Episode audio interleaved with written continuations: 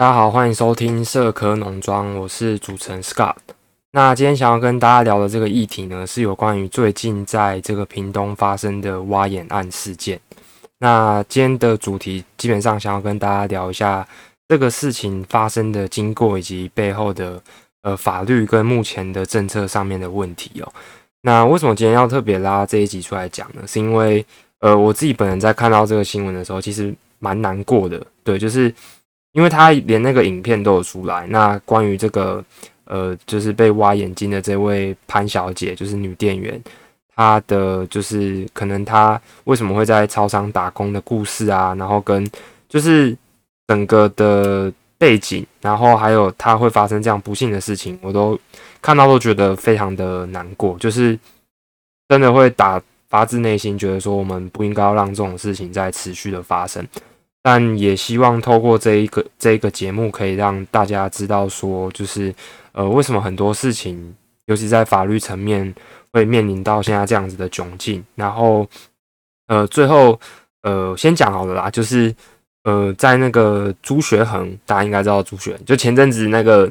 就是去卫福部送花篮，然后被告，然后不起诉的那个宅神朱学恒呐。对，那他的脸书上面有一篇是关于就是呃潘小姐的捐款的账号，那基本上是呃如果大家有这个余裕的话，是可以做捐款的动作。我自己有捐，对，那金额大小我觉得其实没有很重要，重要的是。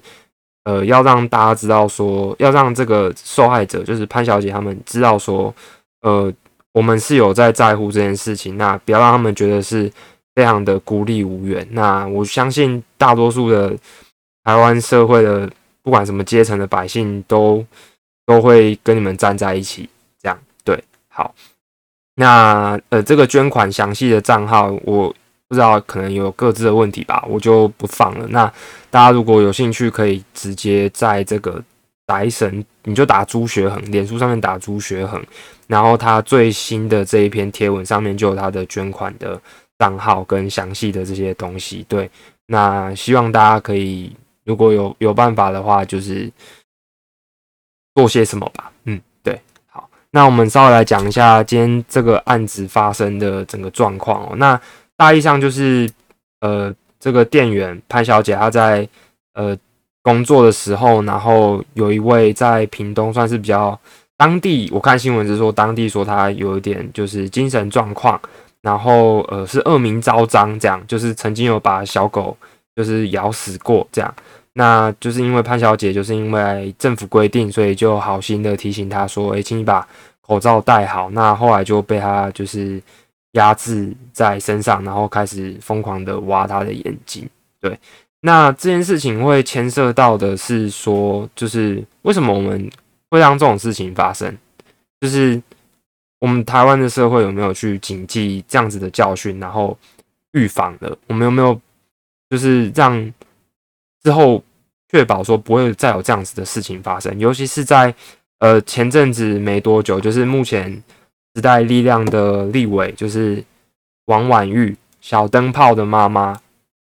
呃，尤其是小灯泡案件之后，为什么台湾社会在这个社会安全网上面还会有这样子的一个缺失存在？其实我是觉得非常非常的不满意，而且也不认同。因为今天我们没有任何一个人希望自己身边亲近的人，或者是朋友，那或者是呃隔壁邻居，好了，就是你今天作为一个理性。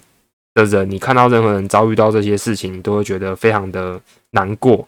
那呃，除了在对于这个被害者的部分之外呢，其实我们要去检讨的是说，那为什么今天我们会让这种事情有机会会发生？就是相关的配套措施到底出了什么问题哦？好，那先从这个目前的，就是算是社会安全网的部分来稍微做一点。平息吧。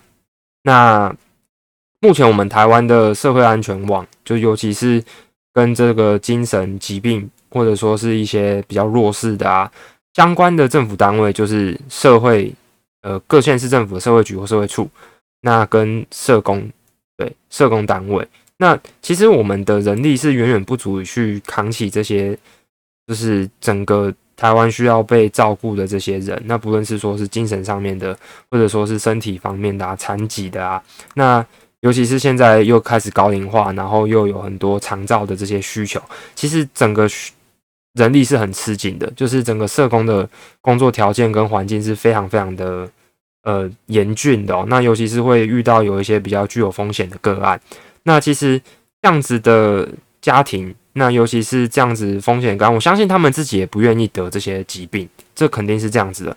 但是我们可能在医院，跟我们的医疗系统、司法系统、跟我们的社工系统，没有办法好好的去建构出，呃，怎么样由我们的国家，然后跟这这些人的家庭去好好的防范这些事情发生哦。那今天这个屏东挖眼案的发生，最主要的原因，其实就是。今天他如果不在医院了，那医院其实也没有办法去强制他做回诊的动作。那尤其是在没有法院效力的背书之下，那他就会变成说，在一个三不管地带的感觉。就是今天他如果出了院，那医医院当初评估是说，OK，他应该是没问题，只要有按时吃药。那法院这边就因为他是精神病患，那或者说是有视觉失调症啊。那可能也没有办法对他做相对应的一些强制的，就是刑罚。那强制治疗当然是可以的，但如果今天医院这这一关已经过了的话，那今天如果个案出了社，就是在社会社区里面，那他不按时吃药，那其实就变成是一个三不管地带啊。那每一个人可能都需要去承担这样子的风险，所以这其实是呃，我觉得是从社工单位那社会。就是政府这个角色，以及我们的司法还有医疗系统，跟呃我们的就是家属们要怎么样去好好的预防这件事情发生？那这种事情又要怎么去防范？其实是我觉得一直没有一个解答。那我也不希望说我可以给出什么一个很很有建设性的答案，因为今天 他妈的我又不是政府，我说这么专业的人都没有办法做到。我说实在的，我觉得。呃，我们就只能够客观的去评分析这件事情。那我也没有办法说，就是今天政府应该要怎么样怎么样，因为我相信他们一定都有各自的难处。但是我觉得我们应该要检讨的是说，我们怎么样让这件事情不要再发生了。那大家尤其是各个民众哦，那要去关注这样的事情。就但看到新闻就觉得，为什么我们要一直去关注一些，就是呃，就是像现在是那个什么，有一个脱口秀艺人。然后可能跟另外一个人在言上，那尤其是在这个 PPT 八卦版或者是媒体，为什么不能够多分一点的这个焦点跟焦距是聚焦在聚焦在这一件案件上面呢？那这是第一个部分。那在呃要去延伸的讲到说，可能发生这样的事情，那大家就是啊，立垮立垮，就是干那台湾又又又一次了，就是今天又有这个。不幸的事情发生了，然后他可能又无罪了。恐龙法官呐，恐龙检察官呐，那到底为什么会发生这样的事情？其实大家要去客观的想一件事情，就是今天台湾的法官有他们的难处，司法体系也有他们的难处，法律人尤其是法律人也有他们的难处，就是司法人员哦，什么难处呢？就是你今天司法就是依法依法审判，然后。行政呢，就是依法行政，你所有东西都是按照法规来走。那法规是谁定的？对啊，法规是立委定的，立法委员定的。那今天我们的法规，如果大家都觉得有缺失的话，我们应该要去检讨，或者是要去拟评。那要去敦促的，应该是说这些立法委员，你可不可以定出一个比较及时性的法案？你可以定出定出一个可以预防我们的社会不要再发生这种事情的这些法案。那回到这个。案件本身，为什么我们今天不能够用刑法的方式把它关起来，把它关到监牢里面？其实最后回到说，我们刑法的立论的基础。今天我们为什么要用刑法去惩罚一个人？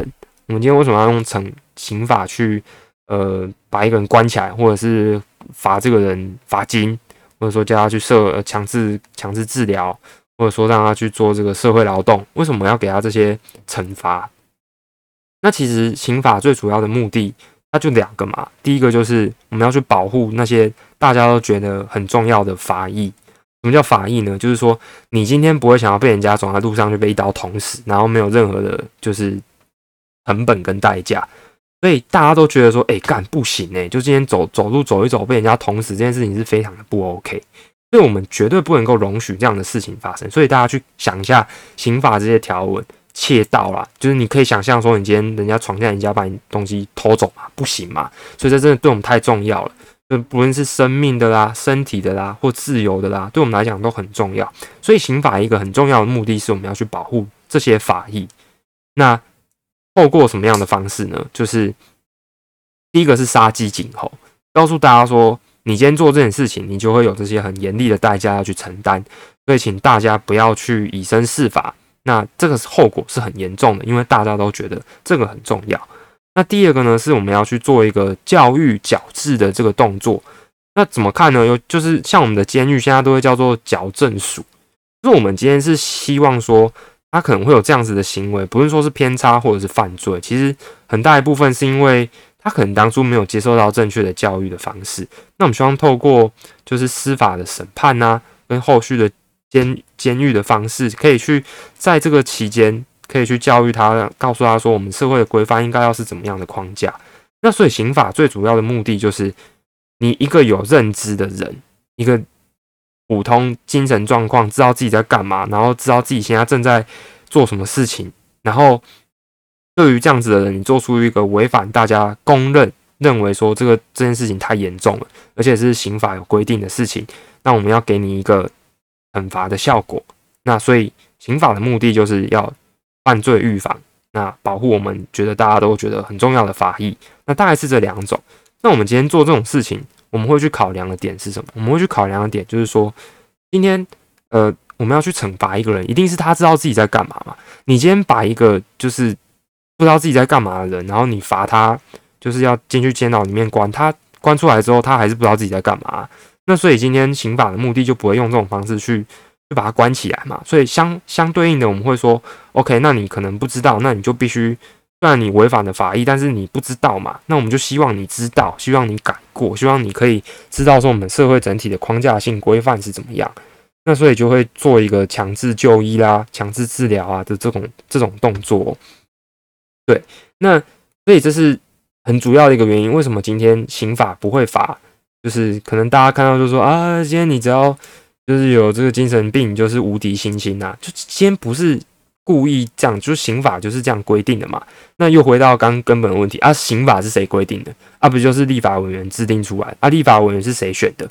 就是我们每一个人民选出来的。那我们今天是不是要去敦促人民，那去监督我们的选区的大议事？为什么我们有这种的法律？那要怎么样去检讨？怎么样去修正？怎么样去改正？对吧？好，那这是第一点，对于刑法目的，为什么今天不能够用刑法把人家关起来啊，或把他抓去枪毙啊？就是。大家要去思考的点是说，我们的法律是必须要依据有什么样的法律，就必须要什么样的惩罚。你总不可能，你今天想要就是回到我们以前那种古代帝王的时期，你走在路上，然后就是可能某一个君主就觉得说你今天穿红色的衣服太丑了，要把你抓去枪毙，不行嘛？所以一定要是有有法律条文的规定。那所以今天最主要的条文就是规定在刑法的第十九条，第十九条的第一项跟第二项就已经有规定说。如果今天这个人是辨识能力跟控制能力有，就是没有办法辨识，嗯，他自己感觉冲杀，那或者说是显著降低，那可能他的刑期那就会减缓啊，或者是干脆就是免免除其刑这样子哦。那整个刑法的目的是这个缘故哦。那所以今天回到这个部分了，那法官他们其实尤其是在台湾，我们是一个大陆法系的，就是受大陆法系德国法影响比较深的国家。德国法我们在追求的是什么东西呢？就是我们其实并没有一个评审团、陪审团的角色在里面哦。我们的审判就是我们相信法官的法学的训练，多年的丰富的法学的训练。那我们也相信法官能够超然独立的审判。那意思就是说，我们给法官他们一支一张，呃，说一张，应该说给他们一支尺。那这个尺的刻度就是直接刻好，告诉他说，呃，如果今天达到五，你要做什么事情？今天达到十，你要做什么事情？那今天每一个法官他们的就是手上有的工具，他们就只能够拿这条尺，然后针对这个发生的社会事情，他们就只能够在这个尺上面做一个量测的动作，然后大概就是可以判断说这个尺有没有达到某一个刻度啊。那如果有达到的话，我们可以给它什么样的效果？那基本上就是在认定事实，然后跟后面的适用法律。认定事实就是说，今天这件事情有没有发生？到底发生了什么事情？那他要怎么样拿这个尺上去去适用这样子的法律哦？所以其实法律的规定是非常的硬性的。他没有办法去假设，他今天说就是窃盗罪规定是，呃，假设要关三个月好了，那今天法官就说不行，我们今天要把他关二十年，不行嘛？因为法律就是没有这样规定啊，所以今天他的裁量的空间跟权限相对来讲就会比较小。他的确有可以一些可以调整的，例如说，呃，他可以加重其刑啊，他可以减免其刑啊，但都是做一个微调的动作。你就想象一下，这个刻度可能是呃在五公分的位置，那他可能可以到呃五点五。或者是四点五，但基本上都是以五这个单位在做一个衡量。那参照其他是其他辅助的标准嘛？对，所以呃，今天法官在这个角色跟整个司法体系没有办法去很好的去运作，在这样子的事情发生的情况，其实就是因为根本上我们的立法就是没有办法去好好的完善的规划。好，那又回到另外一个问题了。那今天我们回到我们的法治。今天难道司法是要为就是人民所服务的吗？我这边所指的人民，不是说啊，你这司法不为人民所服。我的意思是说，今天难道一件事情，当大多数的人觉得是对的的时候，他就应该要是对的吗？其实司法体系、司法者这个角色，在我们的政府或者是国家的权，就是分分立里面呢，它其实占了一个很重要的功能是。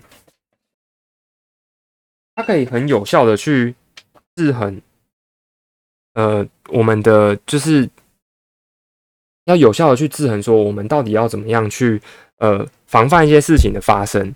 例如说，今天所有的人民都觉得说我们要把这个人吊死，那就不行嘛，因为我们要法律要作为一个呃平衡的角色，要客观超然的独立。那今天我们既然相信我们的法官，我们的司法系统是这样，那就应该要相信法官可以。做这样子的判断，那要不然就是我们就引进陪审团这个制度嘛，就我们干脆利用陪审团的方式，那参照像是海洋法系美国，那有陪审团去判断说到底是呃有罪还是无罪。但我们今天可能现在目前社会在主主要在呃衡量或者说司法改革的进度是变成说，好，那今天我们就呃让人民可以来当法官。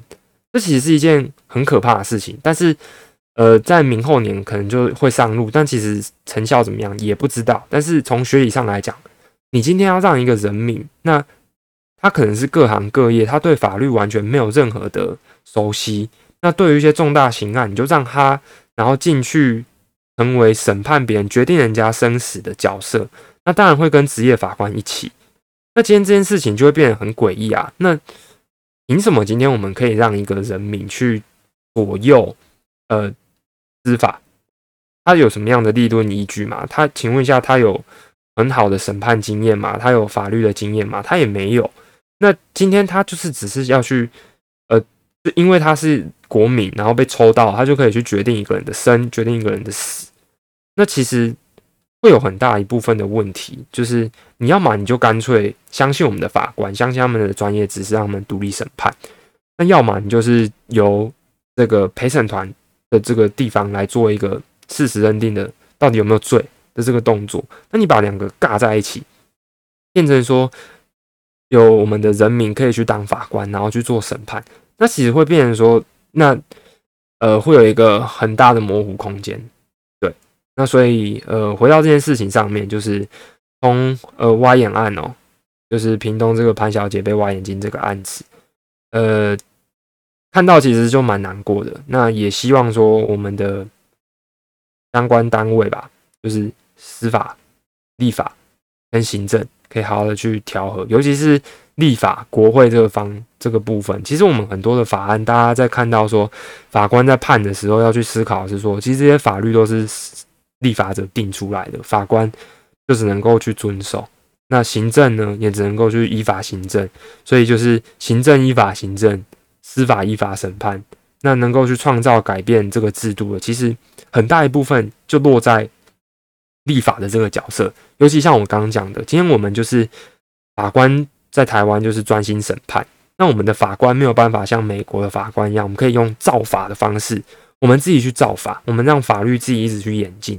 我们不是嘛？我们的法律就很像是一个工具手册，它就很像是一个写好的程式嘛，你怎么？给他什么输入什么东西，他就是跑这些东西出来，然后做一些微调而已。对，那讲了这么多呢，希望大家可以从这件事情去呃认知跟体会到，就是说我们的司法跟呃我们现在的整个法律体系，那或者是社工体系，或者是行政系统，其实呃压力跟负担都是蛮沉重的。那呃，其实民众不相信司法，其来有志。但是要去理解的是说，背后的规则是这个样子，那我们要怎么样去修正这个规则？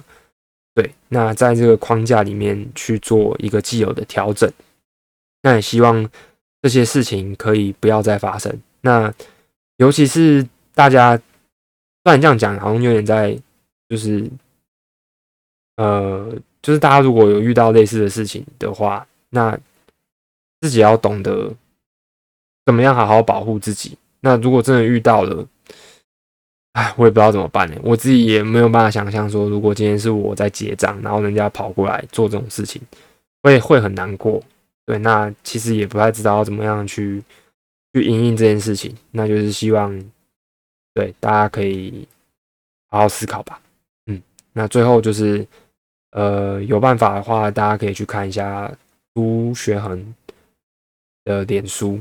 嗯，那他有把这个潘小姐的账户明细放在上面哦。那希望大家可以告诉大家，呃，告诉潘小姐说，我们都会支持她。嗯，那今天的节目大概到这边，感谢大家，拜拜。